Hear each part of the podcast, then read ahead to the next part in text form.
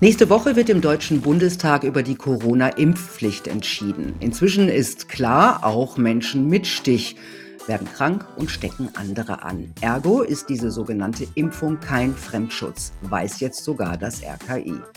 Eine Impfpflicht gegen ein Virus, das sich obendrein auch noch dauernd verändert, ist höchst umstritten, auch bei Politikern.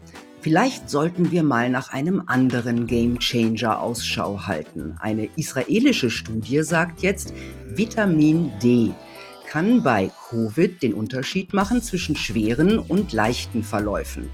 Und auch mein Gast ist überzeugt, Vitamin D ist der Schlüssel bei Corona und auch bei Herdengesundheit. So heißt sein neues Buch. Hochspannend, jetzt den Punkt Preradovic. Hallo Dr. Michael Nehls. Ja, hallo, Frau Paradovic. Schön, schön, Sie zu sehen. Ebenfalls. Ich stelle Sie kurz vor. Sie sind Arzt und habilitierter Molekulargenetiker. Als Wissenschaftler haben Sie über 50 Arbeiten publiziert, zwei davon zusammen mit zwei Nobelpreisträgern.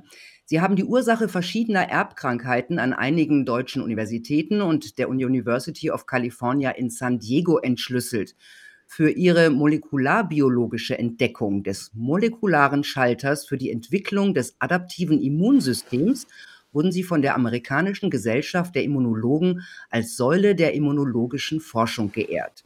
Sie waren leitender Genomforscher einer US-Firma und führten später ein deutsches Biotechnologieunternehmen. Heute arbeiten sie als Privatdozent und erfolgreicher Autor, zum Beispiel des Bestsellers Die Alzheimer-Lüge. Ihr neues Buch heißt Herdengesundheit und beschäftigt sich mit der aktuellen Corona-Krise und vor allem mit Vitamin D als Schlüssel für eben diese Herdengesundheit. Fangen wir mit dem an, was auch eine neue israelische Studie sagt. Vitamin D kann bei Covid den Unterschied machen zwischen schweren und leichten Verläufen. Das sagt mhm. die Studie aus. Wieso ist das so? Ja, das ist äh, einfach und komplex zugleich. Also Vitamin D ist äh, ein Regulator in unserem, er äh, Erb in unserem Erbgut.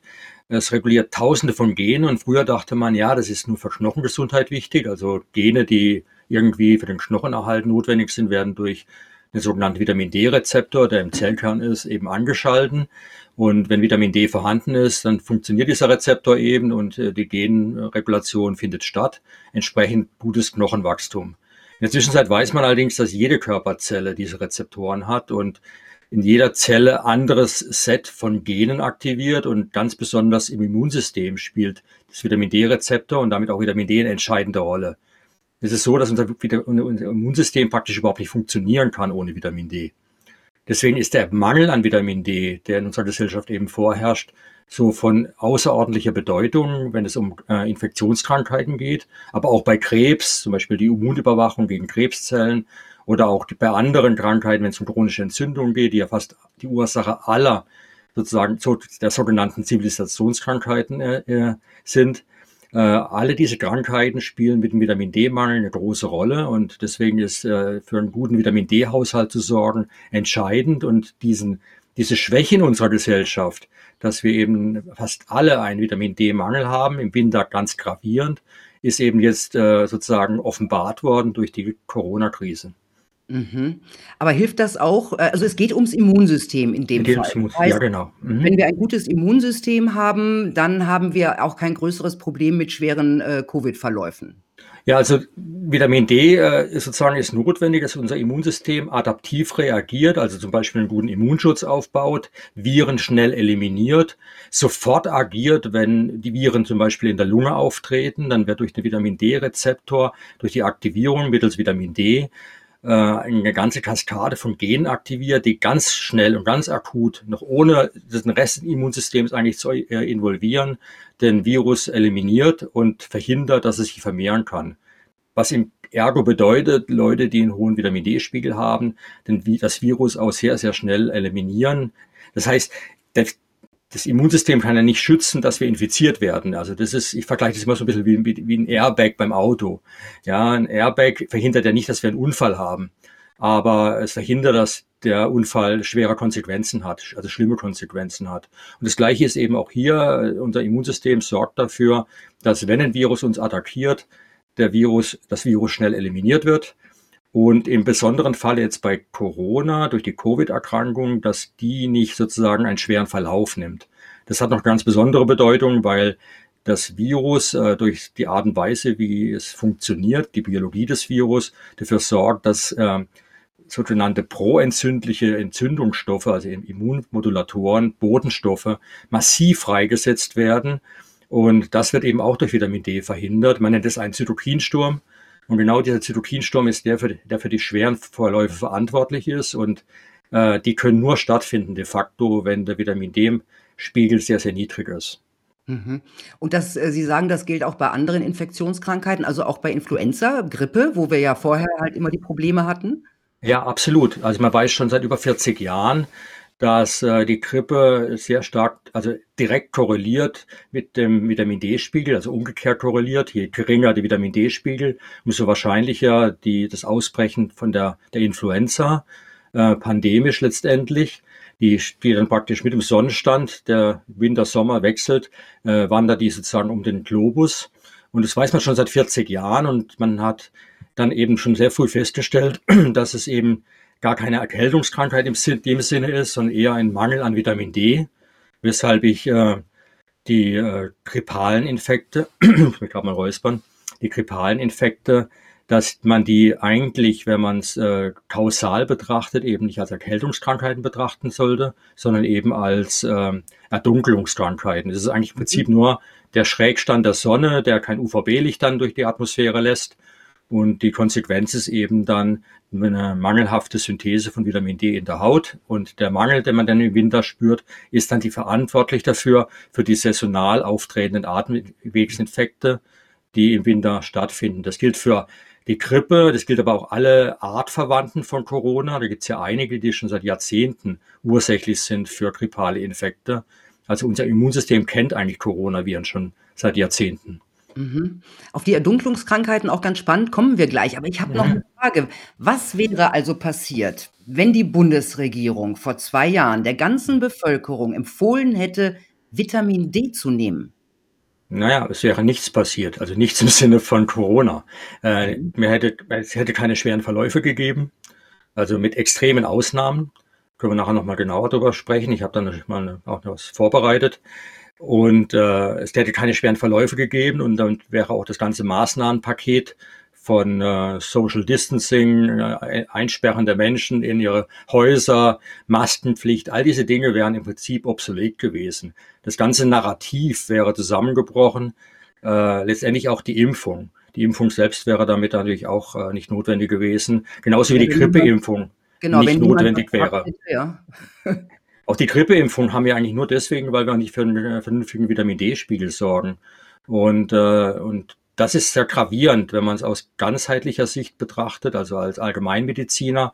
Dann geht es ja nicht nur um, um Grippe, da geht es ja, alles, was das Immunsystem macht, wird sozusagen durch einen Mangel an Vitamin D gestört. Und da gehört auch die Über Über Immunüberwachung zum Beispiel gegen Krebszellen dazu. Ich habe vorhin schon mal ganz kurz drüber gesprochen. Und äh, allein das DKFZ schätzt, dass 30.000 Krebstote jedes Jahr nur in Deutschland verhindert werden könnten, würden wir den Vitamin D-Spiegel anheben. Aber also dazu gibt es keinen Aufruf. Krebs wird auch vom Immunsystem bekämpft. Also, ja, ja. also oder auch verhindert. Wenn einer ein gutes Immunsystem hat, kriegt er keinen Krebs. Kann man das so äh, sagen?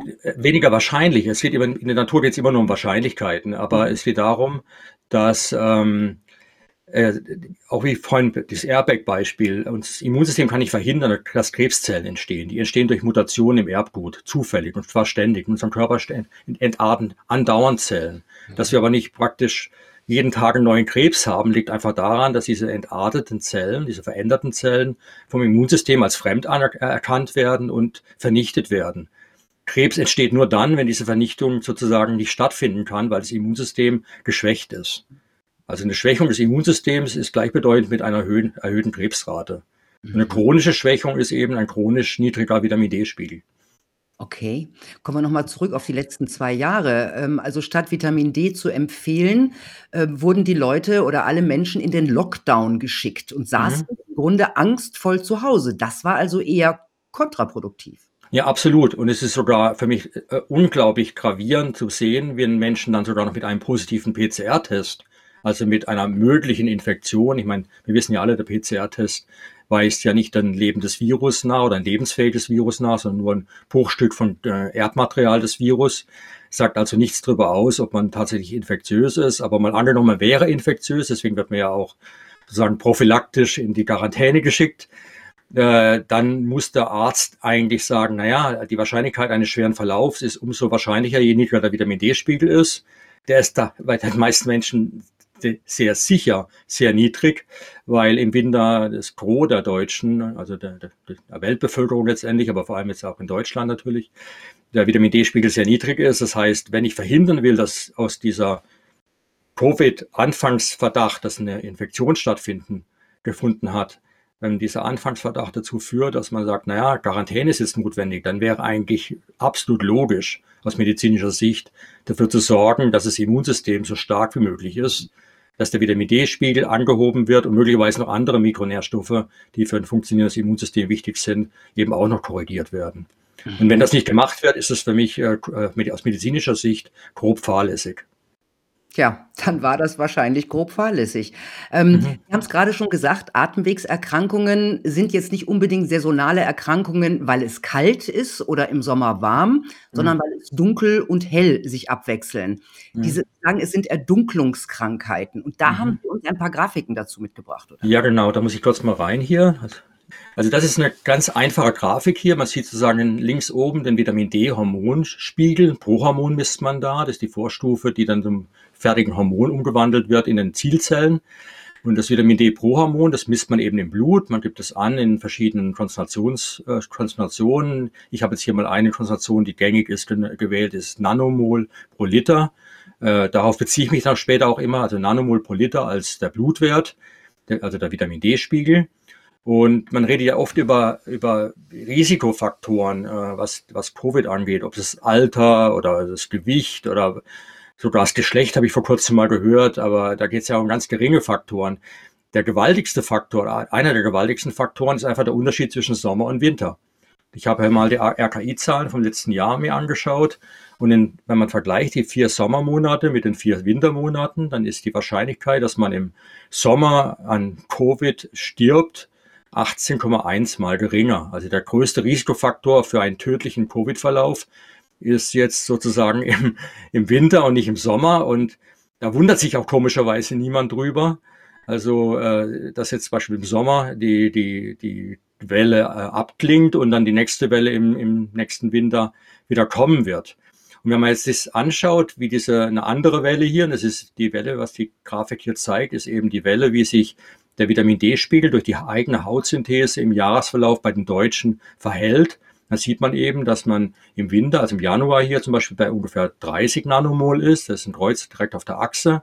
Im Februar sinkt es noch weiter ab, weil es findet keine Eigensynthese statt in der Haut. Es fehlt das UVB-Licht. Und äh, die, die wenigen Speicher, die man hat, die laufen dann praktisch leer gegen Ende des, des Winters. Und dann mit den ersten Sonnenstrahlen im März so langsam steigt dann der Spiegel wieder an und erreicht dann einen Höchststand, ich muss mal gucken, ja so im Juli ungefähr. Mhm. Und äh, umgekehrt sozusagen zu dieser Welle sind es praktisch die, die Infektionswelle, die Atemwegserkrankung. Immer wenn die Welle niedrig ist, die Vitamin D-Welle, haben wir eine hohe Welle sozusagen an Infektionskrankheiten, vor allem Atemwegsinfekten. Und die mhm. sind auch mit einem enorm hohen Risiko verbunden. Ich zeige das gerade mal im nächsten Bild. Da hat zum Beispiel eine belgische Studie herausgefunden, wenn Menschen unter 50 Nanomol pro Liter sind, und man sieht ja in der Kurve, dass das die meisten jetzt sind im Winter, ist die Wahrscheinlichkeit an Covid zu sterben viermal höher. Und zwar unabhängig von Alter, von Vorerkrankungen. Das sind rein abhängig vom Vitamin D-Spiegel ist die Wahrscheinlichkeit an Covid zu sterben vierfach erhöht. Und wenn der Wert noch weiter absinkt und im Prinzip in dem Bereich ist, wo der Durchschnitt sich der Deutschen sich befindet, dann ist die Wahrscheinlichkeit an Covid zu sterben, das ist eine Heidelberger Studie, sogar 18-fach erhöht. Das ist so gewaltig, dass man, äh, dass das Deutsche Krebsforschungszentrum eine Studie herausgebracht hat, kurz danach, eine Analyse und hat schon im Titel gesagt, neun von zehn Covid-Toten hätten verhindert werden können, hätte man den Vitamin D-Spiegel angehoben. Aha. Also es gibt tatsächlich auch in Deutschland äh, diese, die Wissenschaftler oder auch Studien und Universitäten, die das so sagen. Ja, absolut. Ich meine, der Chef der Endokrinologischen Gesellschaft von Europa, ein Herr Justina, der sitzt in Italien, hat schon im März 2000 gesagt, der, die hohe Mortalität, die man da in Bergamo und sonst wo beobachtet haben will, äh, diese hohe Mortalität äh, ist eigentlich äh, zurückzuführen auf den Vitamin D-Mangel in dieser Region in dieser Jahreszeit. Und man, also die Warnung kam sehr, sehr früh. Dann kam die belgische Studie, die hat es bestätigt. Dann kam die Heidelberger Studie mit 18-facher Erhöhung. Das war dramatisch, sodass dann später aufgrund anderer Studien noch, plus dieser, eine Gruppe von deutschen Wissenschaftlern sich die Frage gestellt hat, ja, ab welchem Blutspiegel an Vitamin D gibt es eigentlich überhaupt keine Toten mehr, statistisch. Und das habe hab ich dann als Zero-Point-Studie äh, mal hier eingezeichnet. Ungefähr bei 125 Nanomol pro Liter hat man eine Zero-Mortalität statistisch. Äh, also ist, ich sage immer statistisch, weil natürlich klar Kann ist. Äh, Kann man das erreichen? 125 ist äh, der normale Wert bei Wildvögeln. Das ist also unser natürlichster Wert. Wir sind weit davon weg, wie man hier sieht. Die Kurve erreicht nicht mal im Sommer diesen Wert. Aber das ist der Wert, der uns für uns vollkommen natürlich wäre. Den misst man bei Wildvögeln, denn, denn ihre Werte liegen zwischen 115 und 145 Nanomol, ist also vollkommen im gesunden Bereich und äh, wäre sozusagen das, was wir, wenn wir das Jahres, im Jahresdurchschnitt hätten, hätten wir praktisch keine Grippewellen mehr. Also mehr, Grippe wird schon noch wahrscheinlich geben, aber wir würden es gar nicht mehr mitbekommen, weil es praktisch keine schweren Erkrankungen mehr gäbe. Mhm. Sie haben vorhin gesagt, Infektionen lassen sich wie, ein, wie beim Airbag, also wie beim Autounfall, nicht verhindern. Also es, es hilft nur das Vitamin D. Aber es gibt ja auch einen Zusammenhang zwischen positiven PCR-Tests mhm. und ähm, dem Vitamin D-Spiegel. Da haben Sie auch eine Grafik mitgebracht. Also ja, genau. Mhm friert sich auch weniger leicht danach, oder?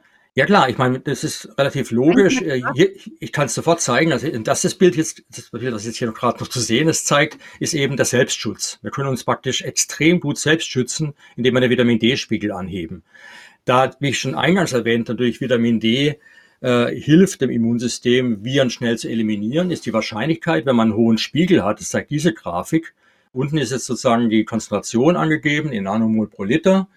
Und man geht hier wieder auch Richtung 125, da wird die Kurve wieder flacher. Und was man hier sieht, ist eben die Wahrscheinlichkeit, einen PCR-positiven Test in der Bevölkerung bei einer Person zu finden, in Abhängigkeit von dessen Blutspiegel an Vitamin D.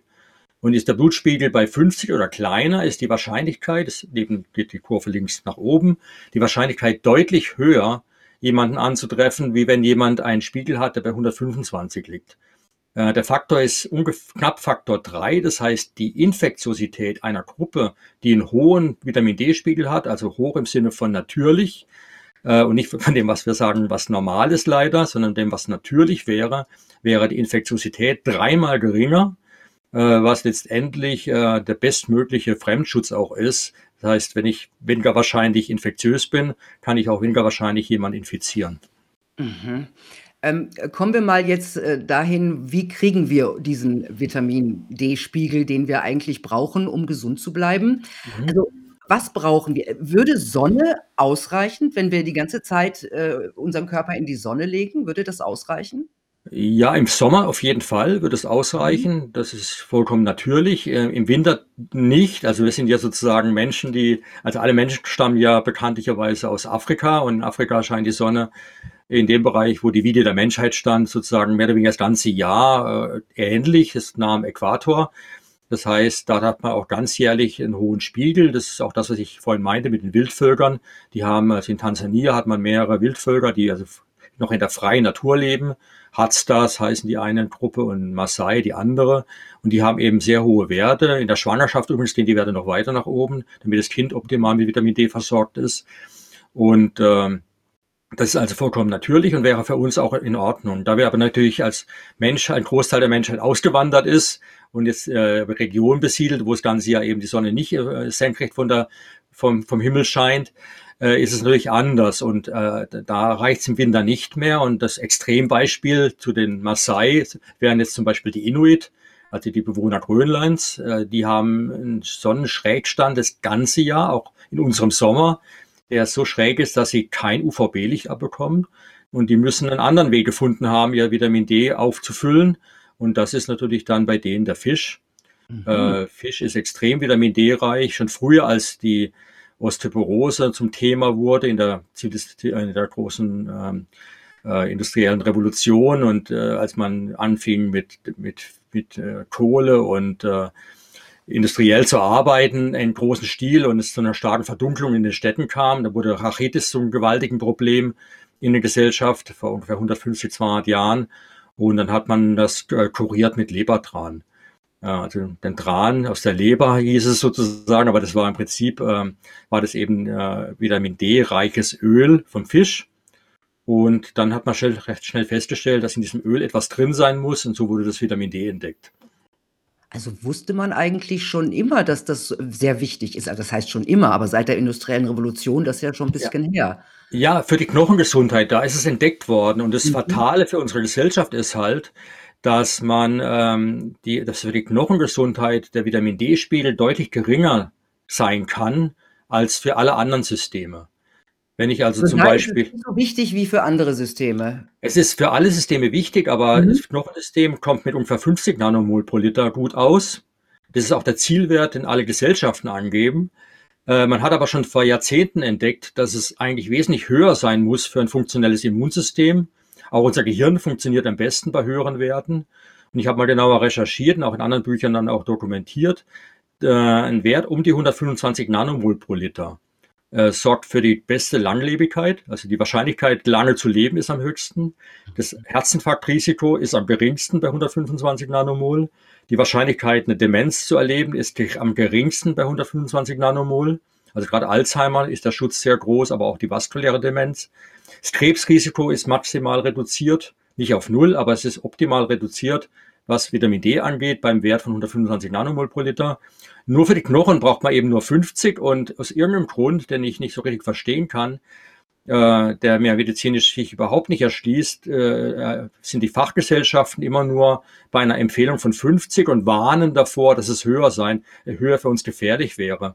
Was sie damit im Prinzip aber verursachen, ist jetzt eine Covid-Pandemie, äh, eine höhere Sterberate bei Krebs, äh, eine, eine höhere Wahrscheinlichkeit, äh, Alzheimer zu entwickeln und so weiter. Das heißt, die falschen Vorgaben, die einfach nicht korrigiert werden, sorgen für eine massive Erkrankungswahrscheinlichkeit in unserer Gesellschaft, also alles andere, als was ich äh, als Herdengesundheit bezeichnen würde. Aber warum werden die nicht korrigiert, wenn das doch bekannt ist? In Ihrem hm. Buch habe ich gelesen, seit 2014 weiß man, dass es sich um diesen Rechenfehler handelt. Ja, das kommt noch ähm, dazu, ja. Das kommt noch dazu. Man hat dann relativ früh festgestellt, dass da ein Rechenfehler sogar ist, weil es geht darum, wie erreiche ich jetzt diesen Wert von 50, obwohl das schon für sich zu niedrig ist, äh, hat man äh, dann Empfehlungen und die liegen ja kennt ja jeder, wenn er eine Packung kauft irgendwo oder vom Arzt verschrieben kriegt, bekommt, die äh, klassischen 800 Einheiten pro Tag, IE, also internationale Einheiten. So wird in den meisten Fällen das Vitamin D gemessen und da gibt man eben an, für 800 Einheiten, damit komme ich jetzt sozusagen auf meine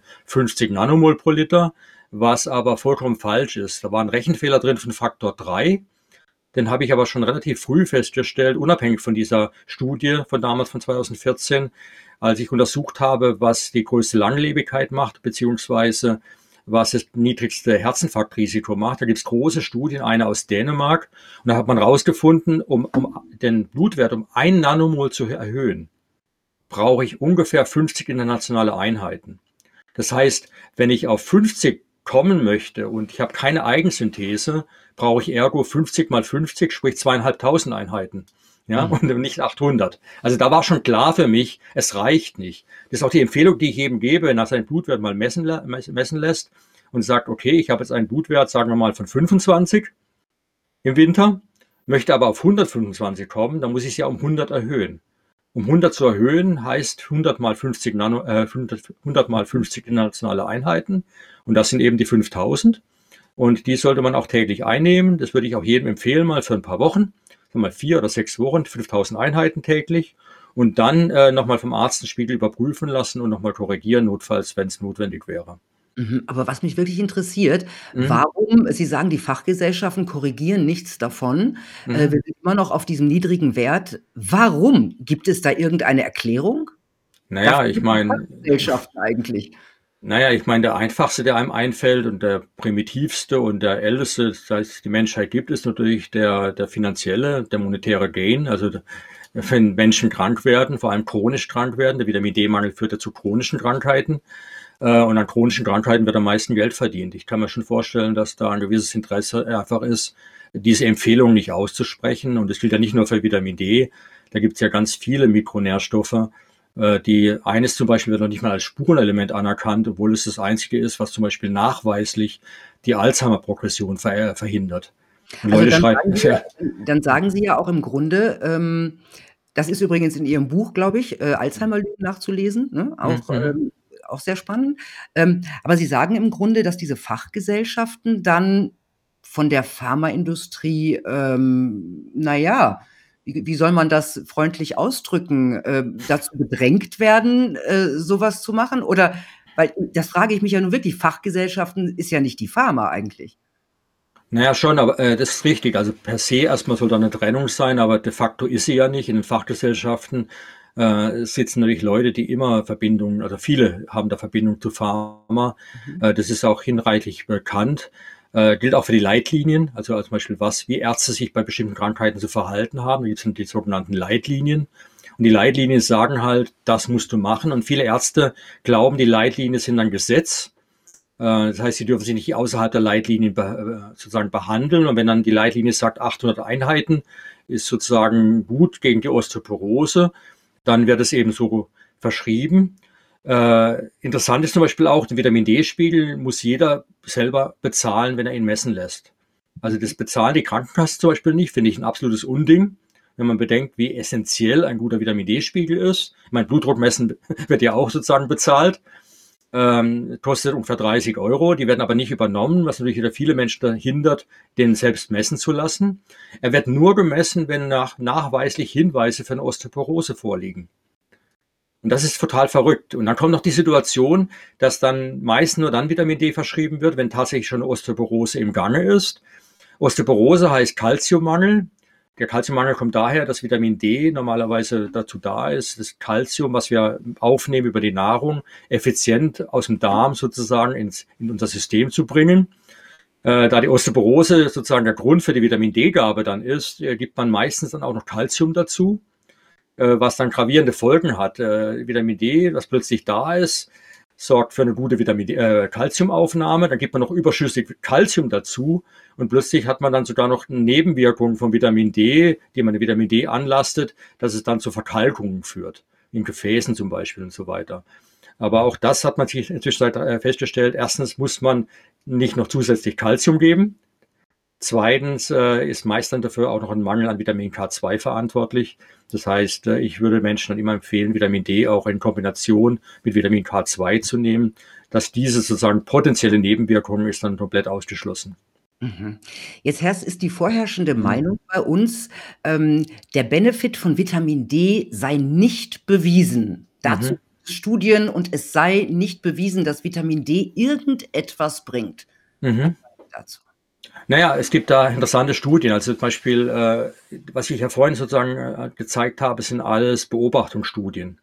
Und äh, Beobachtungsstudien legen erstmal noch keine Kausalität dar.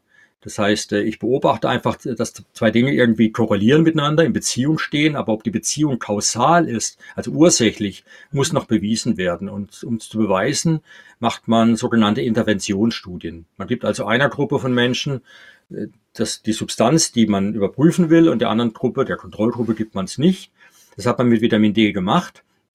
Und äh, in dem Fall, also eine Studie, die sehr, sehr eindrücklich für mich ist, ist eine Studie, die wurde in Cordoba, im spanischen Cordoba in Südspanien gemacht, äh, an Covid-Patienten. Covid-Patienten wurden aufgenommen ins Krankenhaus schon mit einer Lungeninfektion. Also die Lunge war schon so stark betroffen, dass man also nicht mehr zu Hause bleiben sollte. Man wurde also ins Krankenhaus aufgenommen, war aber noch nicht so krank, dass man beatmet werden musste oder auf Intensivstation musste. Man war also noch in einem frühen Stadium der Erkrankung. Und äh, dann hat man den Menschen Vitamin D gegeben. Aber die Patienten, also die Ärzte, die das gemacht haben, waren aber sehr schlau. Die wussten aus Studien, die schon seit Jahren bekannt sind, dass wenn man Vitamin D gibt, Menschen, die Vitamin D-Mangel haben, dass es eine gewisse Zeit braucht, bis aus dem Vitamin D das sogenannte Vitamin D-Prohormon wird, also das, was man im Blut dann tatsächlich misst. Also man misst ja, man sagt zwar Vitamin D-Spiegel, aber eigentlich ist das Vitamin D, was man im Blut misst, das Prohormon. Und das Prohormon äh, entsteht aus dem Vitamin D, was in der Haut gebildet wird oder eben über die Nahrung zugeführt wird, in der Leber. Und diese Umwandlung in der Leber findet eben nicht besonders gut statt, wenn man schon krank ist. Ja, die findet überhaupt langsam statt, dauert ein bis zwei Tage. Aber wenn man schon schwer krank ist, kann es auch drei, vier, fünf Tage gehen. Und äh, wenn man jetzt sozusagen auf dem Weg zum schweren Covid ist und dann nur Vitamin D gibt, kann das nicht funktionieren, weil es einfach zu lange braucht, bis der Vitamin D-Spiegel tatsächlich dann auch angehoben ist bei den Patienten. Eigentlich logisch. Und aufgrund dieser Logik haben die ihnen nicht Vitamin D gegeben, sondern das Vitamin D-Prohormon. Die haben praktisch den sofort, also in dem Moment, wo die im Krankenhaus aufgenommen wurden, der Interventionsgruppe sofort Vitamin D Prohormon gegeben. Der Vitamin D-Spiegel ist damit sofort in die Höhe geschnellt und äh, hat es dann verglichen mit einer Kontrollgruppe. Die wurde nach Zufallsgenerator ermittelt. Also es wurde nicht sozusagen gesagt, den, der gefällt mir, der kriegt Vitamin D und der gefällt mir nicht, der kriegt kein Vitamin D. Es hat ein Computerprogramm gemacht, wurde also randomisiert, sagt man die Gruppen, die dann sich daraus gebildet haben über die Zeit, also die Kontrollgruppe und die Interventionsgruppe waren vom Alter, von der Altersstruktur her gleich. Sie waren von den Vorerkrankungen ungefähr gleich. Es gab also keinen Unterschied zwischen den beiden Gruppen, außer die Gabe von Vitamin D Prohormon. Und der Effekt war gewaltig.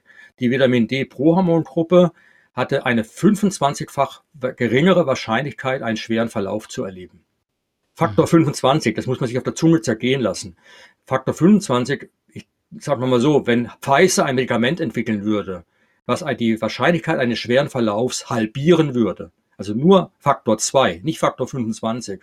Okay. Ich glaube, wir würden, wir würden das tagtäglich in den Tagesthemen, in Tagesschau, die Medien würden nichts anderes machen, als darüber berichten. Ein Wundermedikament halbiert die Wahrscheinlichkeit eines schweren Verlaufs.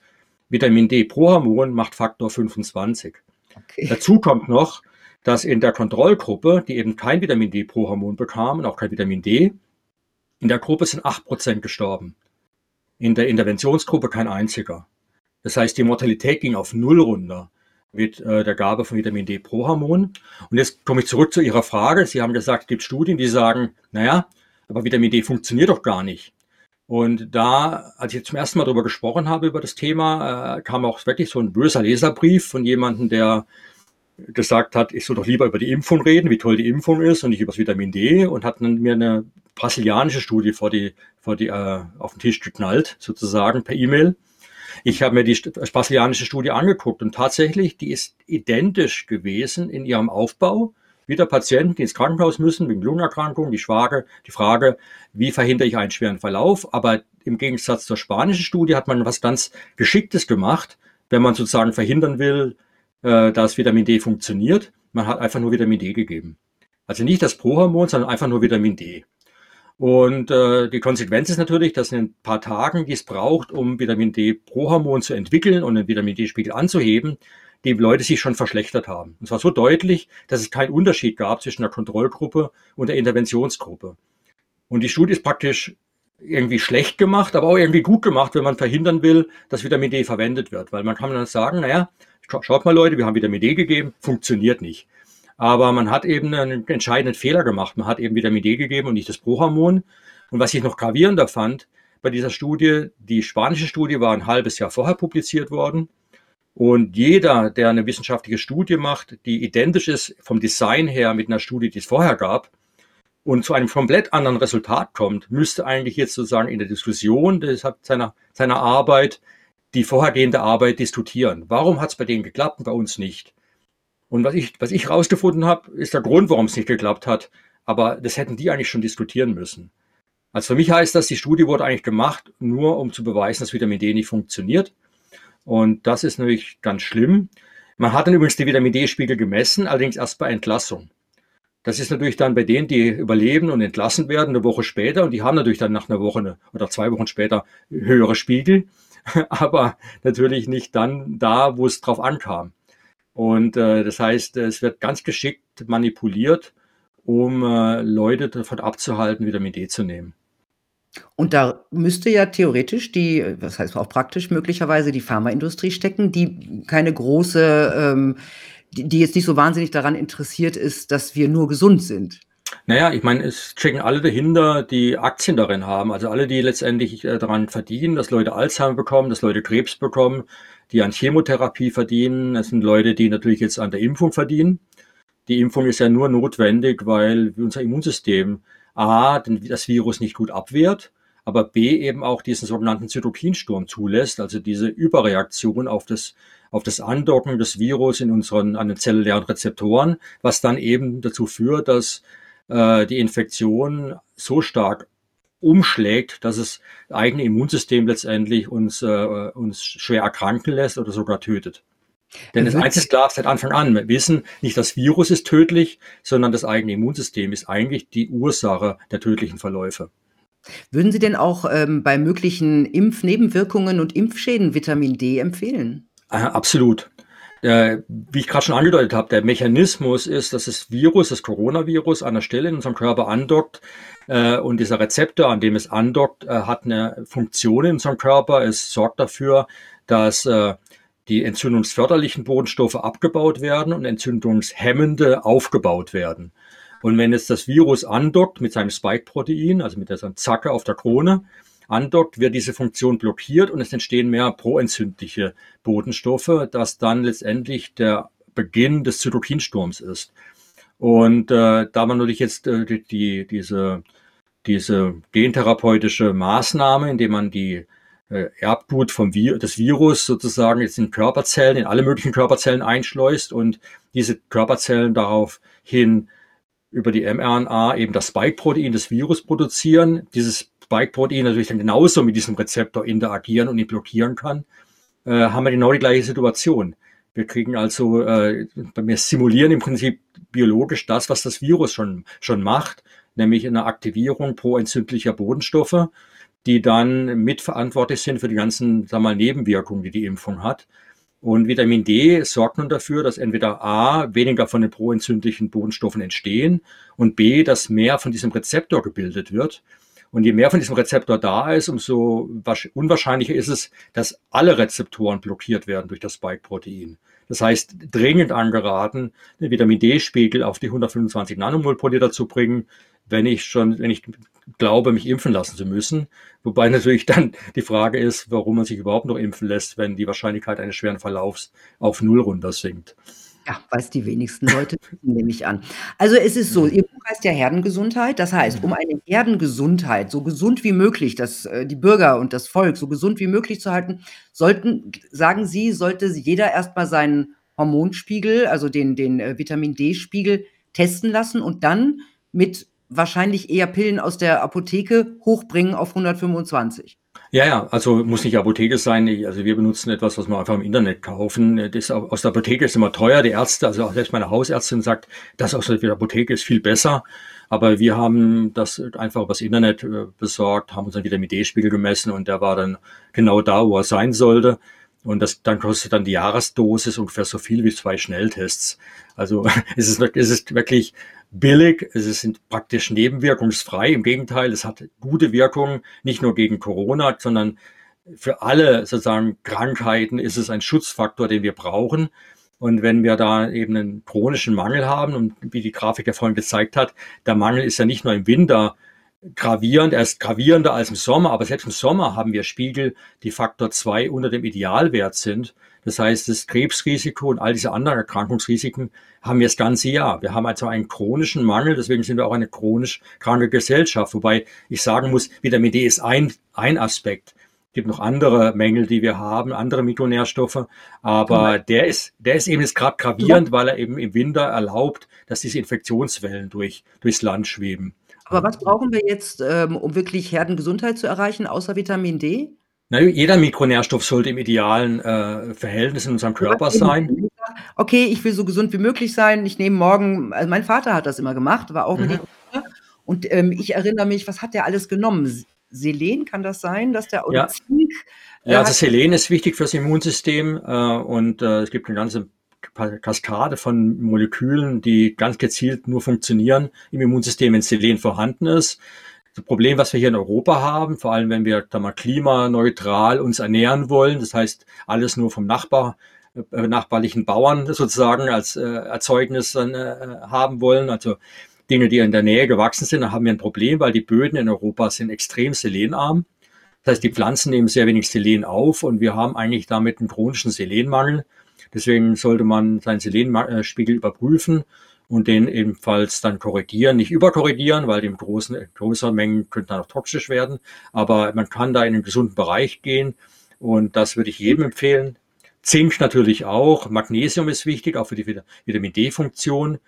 Und egal wie gesund wir uns ernähren, was praktisch jedem Menschen bei uns fehlt, ist, äh, sind aquatische Omega-3-Fettsäuren.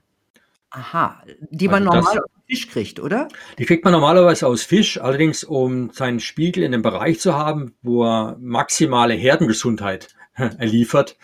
Äh, um da in den Bereich zu kommen, müssten wir jeden Tag zwei bis 300 Gramm fettreichen Seefisch essen. Das kann man aus zwei Gründen nicht mehr verantworten. Das erste ist, äh, der Fisch ist einfach selbst zu toxisch geworden, hat zu viel, äh, sag mal, Chemikalien in sich, von Methylquecksilber über Plastik, über was auch immer. Das ist das eine. Und das andere ist, ich kann es nicht mehr empfehlen, weil es unfair wäre. Denn es gibt mir nicht mehr genug Fisch für die ganze Welt. Und wenn ich jetzt sozusagen eine Situation schaffen will, wo ich jedem Menschen die Herdengesundheit erlauben möchte, dann muss ich einen Weg finden, wie ich jeden Menschen ausreichend mit aquatischen Omega-3-Fettsäuren äh, sozusagen versorge. Und deswegen habe ich darüber sogar ein Buch geschrieben, das heißt die Algenölrevolution. Man geht einfach hin und äh, nimmt Mikroalgen, das sind die Quelle aller aquatischen Omega-3-Fettsäuren, die übrigens auch die Quelle für die Fische sind. Fische sind auch unfähig, wie wir, aquatische Omega-3-Fettsäuren selbst vernünftig, in vernünftigem Maße herzustellen. Fisch bekommt es aus der Nahrungsstätte und die beginnt bei Mikroalgen im, im, im Plankton. Und Mikroalgen kann man ganz problemlos äh, in großen Fässern heranziehen. Ähm, und ich sage immer, wenn uns das Bier nicht ausgeht, dann sollte uns auch die, die sollten uns auch die aquatischen Omega-3-Fettsäuren nicht ausgehen, weil das letztendlich der gleiche Mechanismus ist. Mikroalgen, Mikrohefe einfach in großen Mengen produziert und äh, kein Mensch hätte diesen Mangel mehr. Ist das denn vielleicht, ja, ja, Entschuldigung. Ja, ich wollte noch ergänzen, es wurde zum Beispiel gezeigt, dass ähm, die, die Menge an Omega, der Omega-3-Index ist die prozentuale Anteil an aquatischen Omega-3-Fettsäuren in meinen Zellmembranen, äh, die auch wichtig sind für die Funktion des Immunsystems. Damit zum Beispiel Immunzellen wandern können, amöbenhaft müssen die sich sehr beweglich sein. Da spielen die aquatischen Omega-3-Fettsäuren eine große Rolle als ein Aspekt ihrer Funktion. Und der Omega-3-Index ist in den Ländern, wo er am niedrigsten ist, sind auch die höchsten Quoten an, äh, an Covid-Toten be zu beklagen gewesen. Mhm. Das heißt, es gibt auch da eine inverse Korrelation. Je geringer der Omega-3-Index, umso höher die Wahrscheinlichkeit eines schweren Verlaufs. Allerdings nicht so gravierend. Das ist ein Faktor von 1,5 oder so. Äh, nicht ein Faktor 25 wie Vitamin D. Also wenn ich nur eine einzige Maßnahme hätte, die ich machen dürfte, würde ich auf jeden Fall erstmal den Vitamin D-Spiegel anheben. Wenn ich aber wirklich gesund sein will, dann würde ich mich um alle anderen Mikronährstoffe eben auch kümmern. Gibt es eigentlich ein Land als Vorbild für Herdengesundheit? Ähm, schwer zu sagen. Also ich, natürlich die nordischen Länder haben natürlich äh, vernünftige Spiegel, weil sie viel Vitamin D, äh, viel Fisch essen noch. Äh, haben natürlich das Problem des Methylquecksilbers und all der anderen Dinge. Ideal ist kein Land mehr. Wir sind einfach, äh, die Menschheit ist sozusagen sehr, sehr groß geworden. Der Fisch als Grundnahrungsmittel ist praktisch nirgends mehr in der Form verfügbar, weder qualitativ noch mengenmäßig. Das heißt, wir kommen gar nicht mehr drum herum, äh, bestimmte Sachen zu supplementieren. Und da gibt es eigentlich nur eine Handvoll Sachen, die man tatsächlich machen muss. Das ist für mich das Vitamin D. Wenn ich vegan lebe, ist Vitamin B12 und äh, die aquatischen Omega-3-Fettsäuren. Und dann muss man schauen, je nachdem, wie man sich ernährt, ob noch Selen oder Zink noch notwendig ist, aber oft gar nicht. Also es ist eigentlich nur zwei, drei Sachen, die man wirklich machen müsste. Und egal wie gesund man sich ernährt, die Sachen werden fehlen und die sind wichtig. Mhm. Was ich auch meinte, äh, gibt es vielleicht ein Land, in dem in dem das alles de der Bevölkerung nahegelegt wird? Gibt es ein Land, das sich so um seine um die Gesundheit seiner Bevölkerung kümmert? Gibt es da irgendein Vorbild? Hm, kenne ich eigentlich jetzt keins. Ich meine, Corona ist eine globale Geschichte und ich glaube, die ganze Weltgesundheit wird global sozusagen orchestriert, orchestriert, sage ich mal. Und die Leitlinien werden in allen Ländern letztendlich von finanziellen Interessen gelenkt. Und da geht es nicht um Gesundheit. Wenn es um Gesundheit ginge, würde jeder Arzt dafür sorgen, dass die Leute genügend Vitamin D bekommen, bevor sie ihnen zu einer Impfung raten beispielsweise. Und ähm, aber das passiert eben nicht. Ich bin auch angerufen worden von meinem Arzt vor einem Jahr ich war jetzt mit, mit meinem Alter, ich bin kurz vor dem 60. Also jetzt ist der Zeitpunkt. Ähm, ihre Impfung ist da. Dann habe ich gesagt, ja, äh, äh, wollen Sie nicht erstmal Vitamin D überprüfen? Ja, wes weshalb denn, ja? Ja, sage ich, na ja, weil wenn ich nur Vitamin D-Spiegel habe, dann habe ich keine, brauche ich keine Sorge vor Covid haben. Äh, das ist gezeigt worden. Ja, ja, aber die Impfung ist so wichtig wegen dem Fremdschutz. Da sage ich, wieso Fremdschutz? Die Wahrscheinlichkeit, dass ich äh, infektiös bin, ist auch deutlich geringer, wenn ich äh, einen hohen Vitamin D-Spiegel habe. Äh, wobei, wenn ich, wie gesagt, wenn ich hoch sage, dann meine ich immer das, was natürlich wäre. Er ist nur hoch im Vergleich zur ungesunden Normalität. Mhm. Also, ich muss sagen, ich habe Ihr Buch gern gelesen. Ich kann das wirklich jedem ans Herz legen. Äh, da steht jeden jede Menge drin und da weiß man dann auch, was man tun muss. Also, Sachen, die wir vielleicht in unserem Interview heute nicht ausführlich, äh, erzählt haben. Aber herzlichen Dank für Ihre Ausführ Führungen. Ich habe ja auch vorher schon Vitamin D genommen, aber wie wichtig das ist, das Mhm. wusste ich zum Beispiel nicht. Also, vielen Dank noch mal. Ja, gerne. Freut mich, wenn ich Ihnen was sagen durfte. Ja, also Herdengesundheit heißt das Buch. Tja, Leute, vielleicht sollten wir wirklich mehr auf Gesundheit schauen, statt auf Krankheit zu starren. Und wenn es unsere Regierungen nicht interessiert, dann machen wir's eben selber. Eigenverantwortung heißt das Wort, das in den letzten Jahren doch wirklich zu kurz gekommen ist. Ich wünsche euch 'ne gute Zeit. Bis bald.